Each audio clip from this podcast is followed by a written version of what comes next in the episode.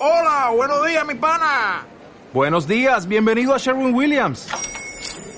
¡Ey! ¿Qué onda, compadre? ¿Qué onda? Ya tengo lista la pintura que ordenaste en el ProPlus app. Con más de 6.000 representantes en nuestras tiendas listos para atenderte en tu idioma y beneficios para contratistas que encontrarás en aliadopro.com. En Sherwin Williams somos el aliado del PRO. Se disparan los contagios en España, pero ella no da su brazo a torcer. Son las seis y media. De la noche al día, Miguel Ángel Dasguani.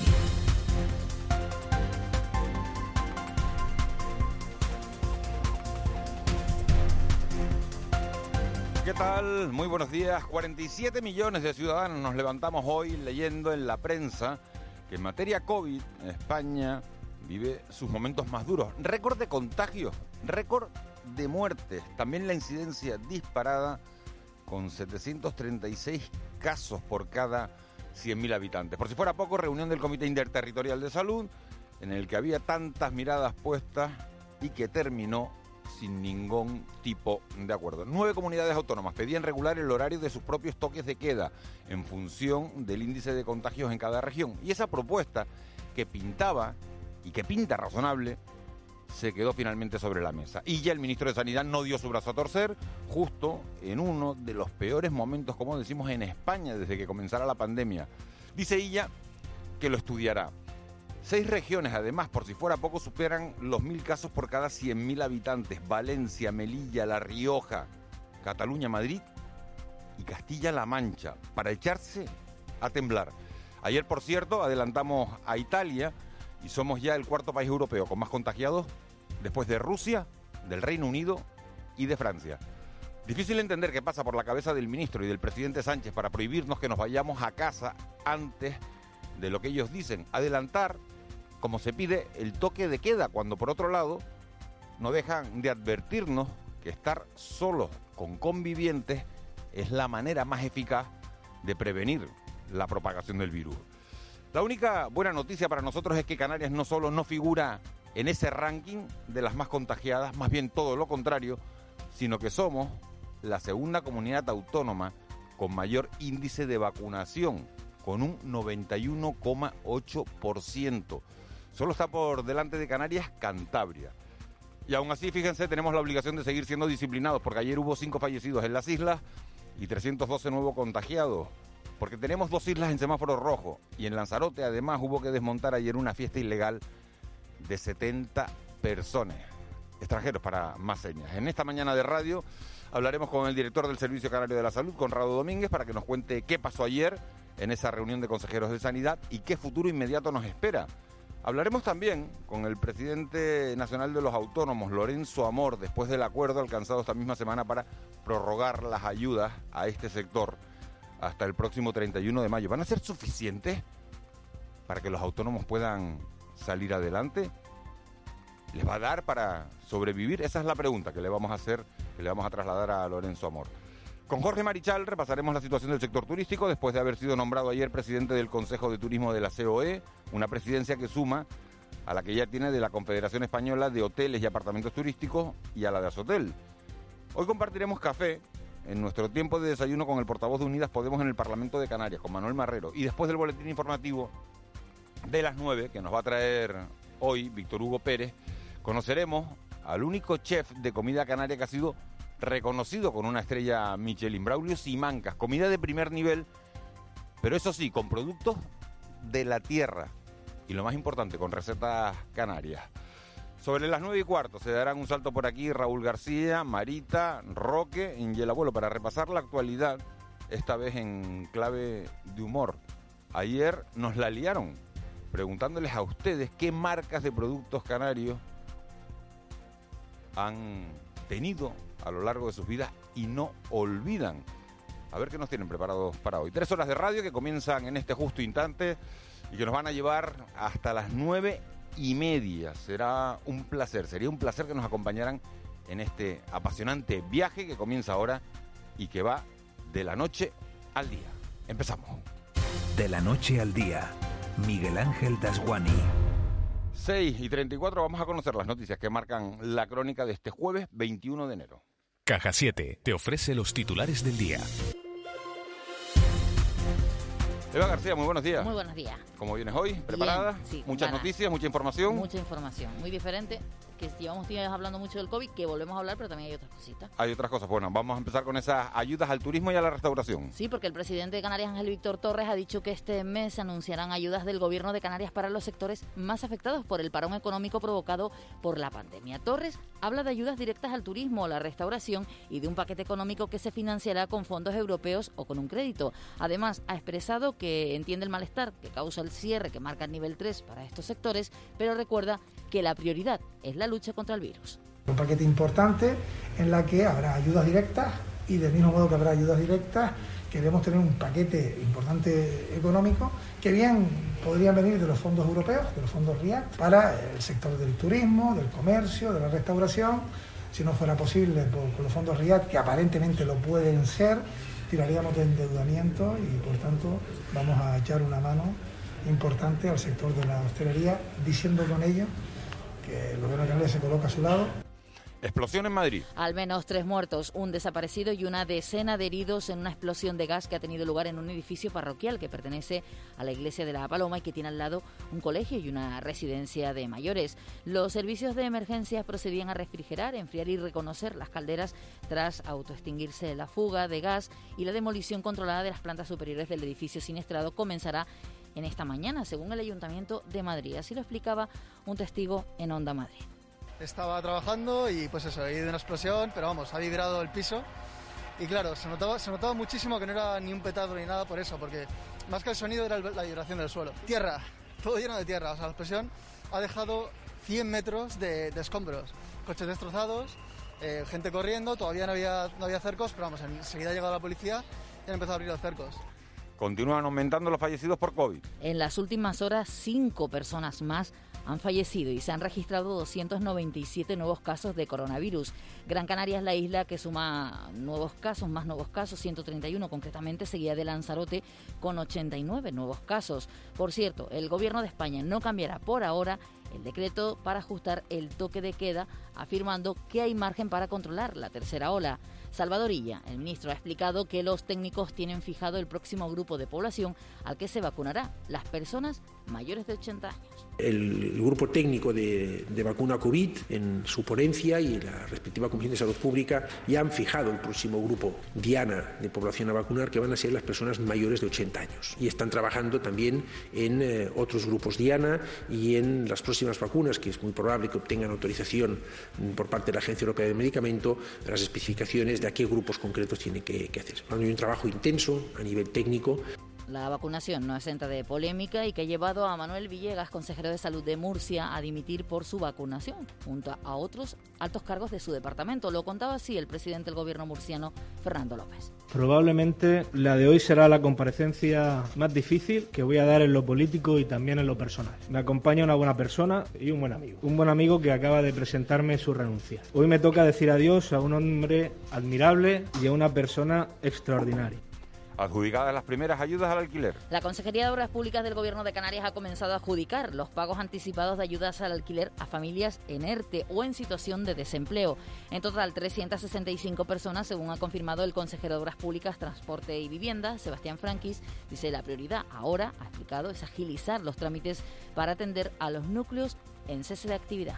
Una media de en torno a 365 personas más o menos vamos a estar pagando de taller hasta las próximas 7 8 días, que, que es el primer pago del 50% de aquellas familias que se encuentran en ERTE o en situación de desempleo, que es la que hemos podido, en principio, pues asegurarnos de que cumplen con todos los requisitos que establece la convocatoria de las ayudas. ¿no? Siguen llegando migrantes. En la jornada de ayer 294 personas llegaban a Canarias, de ellos 90 fueron rescatados por salvamento marítimo. Mientras estaban en esa operación, el avión ha avistado dos pateras más a unos 92 kilómetros al sur de Gran Canaria. Amnistía Internacional sostiene que el sistema migratorio actual, basado en el cierre de fronteras, está abocado al fracaso. La experta en migraciones y asilo de esta ONG, que es Virginia Álvarez, insiste en que no se ha producido un cambio en la política española. Además, demanda más solidaridad del Estado reparto entre territorios. Eh, Tiene que haber solidaridad entre los diferentes territorios. Eh, no se puede castigar más a un territorio porque por, por su situación geográfica. Yo creo que, que ahí España tiene, tiene que ser, mm, el Estado español tiene que ser consecuente y tiene que haber solidaridad entre todos los territorios. El Ventago Express por fin en el muelle de Las Palmas. Ya está en el muelle de la Luz y de Las Palmas el Ventago Express de la línea Fredolsen para proceder a su reparación tras 11 horas de navegación a dos nudos. Su marcha despertó expectación entre los vecinos que de Agaete se acercaron al muelle para verlo partir. Escuchamos a los vecinos y también al director de flota de Fredolsen, Juan Ignacio Lía. Vamos allá hasta de menos. He venido todos los días. Porque gracias que no pasó nada. Tenía un vilo a toda la población. Ya era hora que desapareciera de, del muelle. Solamente faltó que saliera la banda de Gaeti. Se ha soltado el barco y ahora mismo está siendo remolcado, en este caso por un remolcador eh, más grande, con más potencia. Joe Biden, nuevo presidente de los Estados Unidos. Ya es el nuevo presidente del país, el número 46, una toma de posesión marcada por la pandemia y la escalada de tensión política y ciudadana. En un discurso después de jurar el cargo ha hecho un llamamiento a la convivencia, a la unidad y a la paz entre los estadounidenses. Ha asegurado que queda mucho camino por hacer y mucho por construir. Nos queda todavía un gran camino por delante. Vamos a avanzar con urgencia, con velocidad, porque nos queda mucho que hacer. Tenemos unas grandes posibilidades por delante. Hay mucho que reparar, hay mucho que restaurar, mucho que sanar, mucho que construir y mucho que ganar. ¿Quieres vivir la vida en plan fácil? Descubre un mundo de ventajas entrando en cajasiete.com barra en plan fácil y da el salto a Caja 7. Salta conmigo, digo salta, salta conmigo. 6.41, la crónica del deporte que llega repleta de sobresaltos. Esta tarde juega encuentro del Clarinos en la Eurocup femenina de baloncesto. Los sobresaltos decíamos porque perdieron ayer el Herbalife, también el Iberostar en competición europea. Peor fue lo del Madrid, que quedó eliminado por un segunda vez por el Alcoyano de la Copa del Rey. Y como decíamos, Herbalife e Iberostar perdieron en competiciones europeas. ¿Qué pasó, Moisés Rodríguez? Buenos días. Buenos días, Miguel Ángel. No tuvieron buena noche en Europa. Herbalife Gran Canaria ni Iberostar Tenerife. Los claretianos encajaron su segunda derrota en dos partidos en el top 16 de la Eurocup. Rasquera en Rusia ante el Unix Kazan por 73 a 62, después de un mal último cuarto del conjunto de Porfi Fisac y derrota también, aunque intrascendente, del Iberostar Tenerife en Dinamarca ante el Beers por 96 a 78 en un choque en el que los de Vidorreta, con el primer puesto ya asegurado, reservaron a muchos jugadores. El próximo 2 de febrero, los tinerfeños van a conocer a sus rivales en la siguiente fase de la Basketball Champions League. Además, hoy tenemos cita en la Euroliga con el Olimpia Milán del tinerfeño Sergio Rodríguez, que recibe a las 8 menos cuarto al Bayern en Múnich. Y el Clarinos disputa hoy también su segundo encuentro en la Eurocup femenina ante las francesas del de la Roche. Será a las 2 de la tarde en la Fonteta.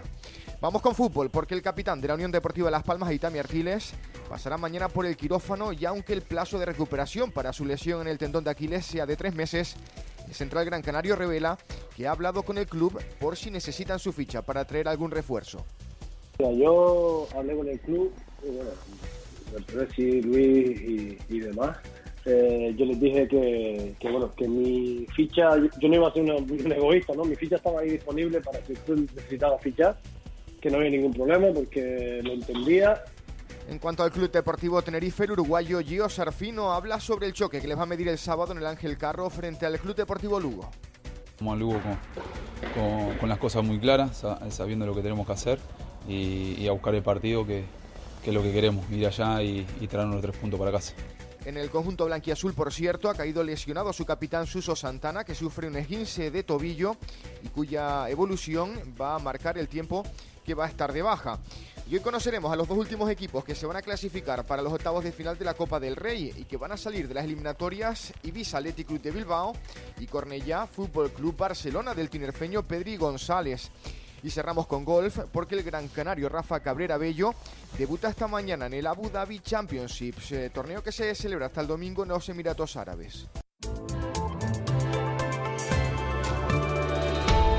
6.44, Eva García, ¿qué tiempo nos vamos a encontrar hoy en la calle? Hoy nubes más que en los últimos días, pero nos permitirá disfrutar de horas de sol en todas las vertientes. Habrá nubes matinales, no son descartables nubes altas en cantidad variable y reaparecerá la nubosidad baja asociada perdón, al viento alisio al anochecer. El viento soplará flojo de componente norte y tenderá al nordeste durante la segunda mitad del día. Las temperaturas diurnas subirán un poquito, entre 1 y 4 grados. Se notará hoy un poquito más de calor comparado con los días anteriores. Donde más se notará será en la mitad sur de Gran Canaria, en la costa sur y suroeste de Tenerife y en amplias zonas de Lanzarote y Fuerteventura. En el mar las olas más grandes serán de unos 2 metros de mar de fondo y llegarán al litoral norte y a la costa oeste de La Palma, El Hierro, Lanzarote y Fuerteventura. Grab ticket. Thunder's rolling down this track. You don't know where you're going now, but you know you won't be back. Darling, if you're weak, 6.45, cuánto honor el jefe por la mañana, ¿no? No sabía yo que los jefes madrugaban tanto, ¿no? Y además, Marlene Meneses, buenos días. Buenos días. Parece eh, que este tema de Bruj está cogido como de la radio, ¿no? El sonido es así Está- como... o es- ¿Está hecho a propósito En eso? directo, sí. Este es el tema que interpretaba ayer en la esplanada del Mall National de, de Washington, eh, solo a pelo, con voz, guitarra, y cantaba pues por la democracia y por la libertad. Recordemos que Bruce Springsteen fue uno de los que dijo en las elecciones, cuando se estaban celebrando las elecciones, que si volvía a ganar Trump, se iba exiliado de Estados Unidos. O sea, ayer celebraba de esta manera y con todo el corazón, pues, eh, la toma de posesión del nuevo presidente, John Biden. Joe Pues, Biden. se queda, ¿eh? Se queda. Se queda, se y que se quede por mucho tiempo, ¿no? Porque... Y como él, tantos y tantos artistas estuvieron participando ayer en un acto sencillo, a la par que perfectamente estudiado, organizado y montado. Eh, una fotografía que hoy es Marlene portada de todos los periódicos, Así desde es. luego eh, en nuestro país, en nuestra comunidad autónoma seguro y en el resto de las portadas de los periódicos nacionales. Y en los y en los periódicos internacionales, vamos, todo el mundo hoy tiene que ver con eh, la toma de posesión de Joe Biden. Estamos hablando de la gran potencia eh, mundial y Estados Unidos hoy está en todas partes. José Regidor, que es defensor del edadismo, ¿no? el ex rector de la Universidad de Las Palmas de Gran Canaria, que siempre defiende eh, que, a, partir de los 65 años se puede tener una vida útil, se pueden hacer un montón de cosas, estará contento porque al final Biden se va a convertir en un auténtico referente del edadismo, presidente de los Estados Unidos de América, una de las potencias mundiales, por no decir la potencia, la mayor potencia mundial, presidente de los Estados Unidos, como digo, con 78 años. Por lo que tengo entendido, por lo que he estado oyendo y leyendo, lo había intentado o se estaba posicionando para ser candidato en Bueno, fue varias ocasiones. vicepresidente con Obama durante ocho años, eh, ha tenido una larguísima Pero la- carrera como las senador. elecciones pasadas, justo para enfrentarse contra Trump, no pudo porque falleció su hijo, además con una historia personal tremendamente de un dura, cáncer, ¿no? un tumor cerebral. eh, Había en muerto ya su 2015. mujer también. Hay un, hay un documental, creo que es en Netflix, que es eh, Trump versus Biden.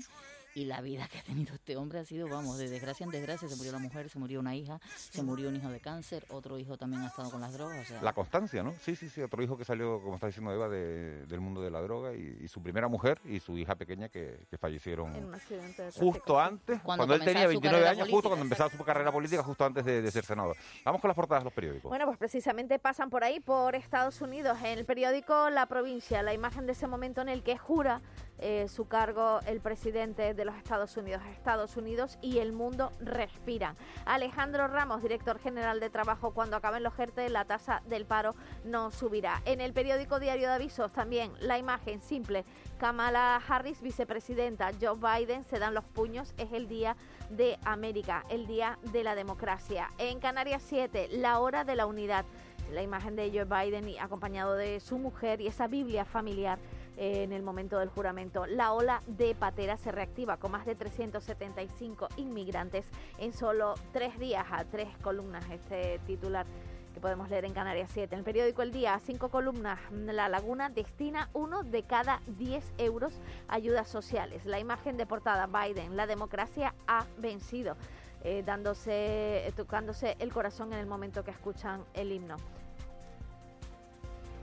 Prensa nacional. En el periódico nacional, periódico El Mundo, la imagen de portada es también para Biden en ese momento del juramento y eh, Joe Biden diciendo hay mucho que sanar en Estados Unidos. También el ministro Illa, cuando más tarde, cuanto más tarde, más muertos habrá. Eh, son la mayoría de los consejeros urge al gobierno para mejorar sus competencias frente al virus. Y también otra imagen en la portada, tres muertos al volar por los aires un edificio parroquial en Madrid. En el periódico El País, la imagen también de ese juramento de Biden, la democracia ha ganado y una explosión en el centro de Madrid causa tres muertos. Y en el ABC, la imagen de Biden jurando junto a su familia, Biden llama a la unidad. Sánchez también purga el Consejo de Transparencia para impedir que, que le sigan investigando. ¿Cuál es la foto que más te gusta de todas las portadas de la toma de posesión de Biden?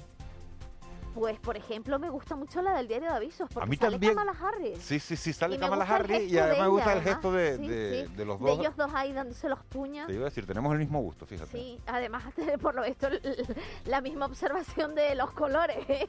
Sí, porque es el abrigo, estábamos hablando si es un abrigo azul, si es un abrigo morado, y al El de final es un abrigo, Harris, sí. Eva, Azul. azul, púrpura. Sí, que es violeta al final, que es la mezcla entre el azul y el rojo de los dos partidos mayoritarios. Me en- vas a en volver loco, yo hasta la mañana dices, ah, no, bueno, te estabas defendiendo el violeta, es verdad. Claro, Defendía claro. yo el azul Exacto. y me decía, está- estábamos hablando de un azul... Ustedes no se acuerdan hace tiempo un Azul púrpura, lo llaman los americanos, Los americanos, pero por eso es que ellos tienen ese significado del púrpura, que es el color de la unión de los de los rojos eh, republicanos y azul demócratas, ¿no? Ustedes no se acuerdan en redes que salía hace tiempo como uno, una, unos tenis, ¿no? Un color Sí, que no se y sabía. una- y un traje y, también. Y, y un traje, y decían de qué color es. Entonces la gente empezaba a decir, pues lo mismo con la chaqueta de Kamala. ¿Qué va a ser noticia hoy, Marlene? Pues hoy tendremos consejo de gobierno. El presidente Ángel Víctor Torres lo preside y probablemente sepamos eh, al final algo más de las ayudas que van a destinar al sector del turismo y la hostelería, según anunciaba ayer. También la portavoz eh, y el portavoz adjunto del Partido Popular en el Parlamento darán una rueda de prensa para hacer balance y presentar una estrategia para el nuevo curso político. El vicepresidente del Gobierno de Canarias, Román Rodríguez, participa en la comisión sectorial del Plan de Recuperación, presidida por la ministra de Hacienda, y además de eso mantendrá un encuentro con la Federación de Desarrollo Empresarial y Comercial de Canarias, FEDECO. También hoy tendremos la reunión del estudio sobre la situación de la infancia y la adolescencia en Canarias y al mismo tiempo el secretario de Estado de la Unión Europea, Juan González Barbapera, visita el Parlamento y se reúne con su mesa de con su mesa y la Junta de Portavoces y los colectivos de médicos temporales de la sanidad pública celebran dos concentraciones ante los hospitales del Dr. Negrín en Gran Canaria y Nuestra Señora de la Candelaria en Tenerife. ¿Qué es tendencia hoy en las redes sociales? Algo buenísimo y no es una broma. Copa del Rey.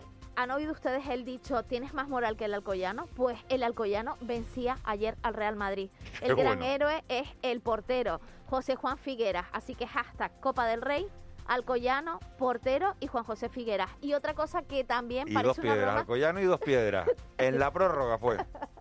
y otra cosa que parece de broma, pero no lo es, Tom Hanks. Ya en Los Simpsons salía dando eh, lo que llaman ellos credibilidad al gobierno de Estados Unidos. Ayer lo hacía en la vida real. Una vez más, Los Simpsons convierten en realidad lo que hasta ese momento era ficción. Bueno, pues vienen animaditas la- las redes sociales, ya saben que lo tienen a golpe de clic, a golpe de móvil, a golpe de, de tableta. Vamos a, a hablar de economía ahora. Economía en dos minutos. José Miguel González. Bueno, pues hoy vamos a hablar del acuerdo entre el gobierno y los agentes sociales para extender los ERTE. Un acuerdo que se va a llevar al Consejo de Ministros del 26 de enero. José Miguel González, muy buenos días. Buenos días, Miguel Ángel. Hay un dicho anglosajón que dice, si no está roto, no lo arregles. Esa tal vez haya sido la filosofía en la última negociación entre el gobierno central y los agentes económicos y sociales. Estos han avalado la prórroga hasta el 31 de mayo de los expedientes de relación de empleo. Según el contenido del texto, las actuales ayudas prácticamente se mantienen con un ligero incremento de la cobertura, así como de las prestaciones para los trabajadores, en el mismo importe del 70% de la base reguladora y con el contador a cero para todo 2021. Las grandes líneas del actual sistema de protección permanecen invariables, de ERTES de rebrote, suspensión, limitación, incluso para los sectores más damnificados, mientras que las empresas que a ellos se acojan tienen limitaciones en los despidos, las subcontrataciones y las horas extras por un plazo de seis meses. Ya solo se está a la espera de la elevación a Consejo de Ministros el próximo 26 de enero para su validación y publicación en el BOE. Las organizaciones empresariales han votado afirmativamente pese a haber mostrado su mayor reticencia al mantenimiento del empleo en los términos acordados. Por su parte, los sindicatos más representativos sentados en la mesa de negociación han hecho lo propio.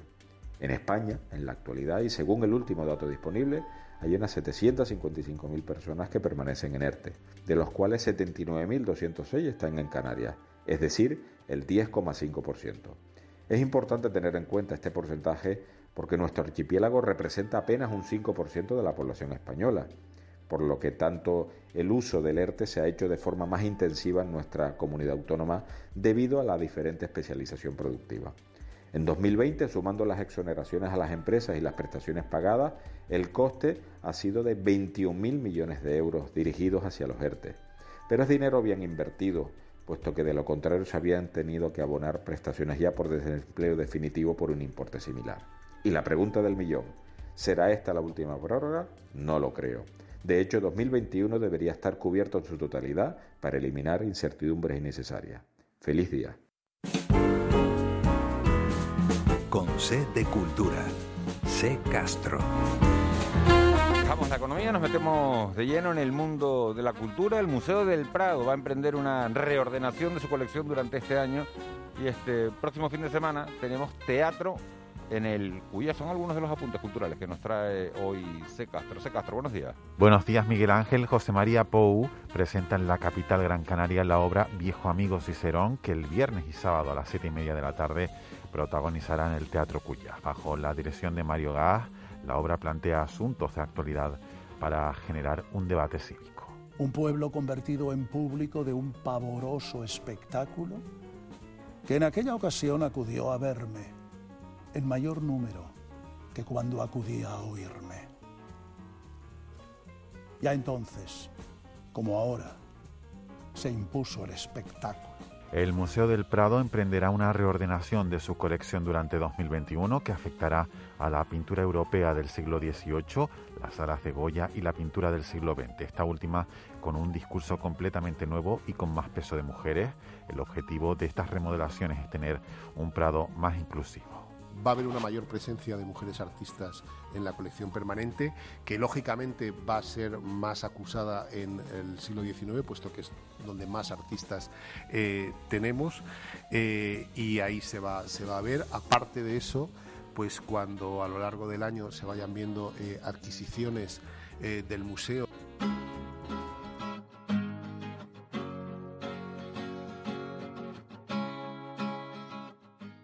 Ya se puede escuchar el adelanto de Lo vas a olvidar, la colaboración de Billie Ellis con Rosalía para la serie de HBO Euforia.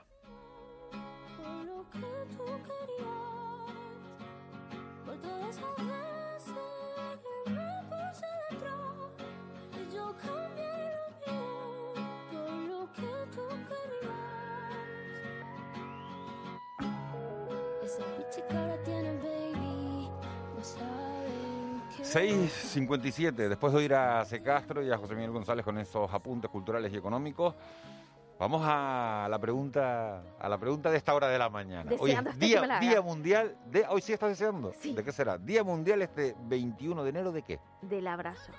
Ah, del abrazo. Algo algo que todos estamos deseando hacer, abrazar a nuestras personas queridas, a nuestros amigos, a los, a los que vemos directamente y que siempre hemos abrazado.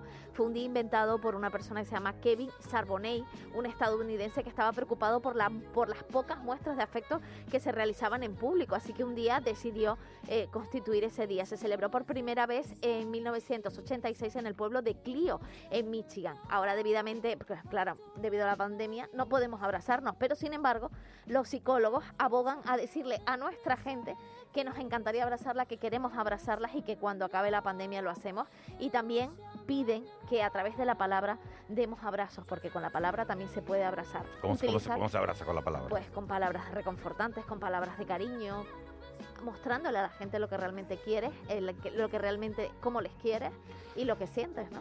Vamos a abrazar las efemérides. Venga, en 1678, de forma repentina, cesa la actividad en el volcán de Montaña de Cabras, en la parte sur de la isla de La Palma, donde había comenzado la erupción el pasado, el día de tr- atrás, el 22 de noviembre del año anterior. En 1893 se patenta la fórmula de la Coca-Cola, la bebida que a partir de entonces comienza a ser eh, conocida mundialmente. En 1918, el vapor Infanta Elena embarca a los náufragos que se encontraban en Gran Canaria a consecuencia del hundimiento por parte de submarinos alemanes que tenían una gran actividad en las islas y en 1922 llega al puerto de la Restinga por primera vez el vapor correo interinsular. Fue tal la expectación que 300 vecinos del pueblo del Pinar y de la villa se acercaron para, para llegar para ver su, su acceso.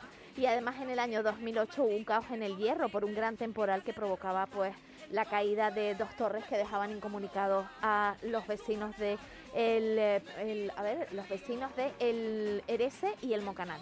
Y hoy celebramos el cumpleaños de la grande, de la única, de la faraona, de Lola Flores. Entonces me salgo del río, me meto en mi casa, pa' que no me Qué grande, Lola Flores. Tú lo que quieres es que me coma el tigre. No pienso decir nada.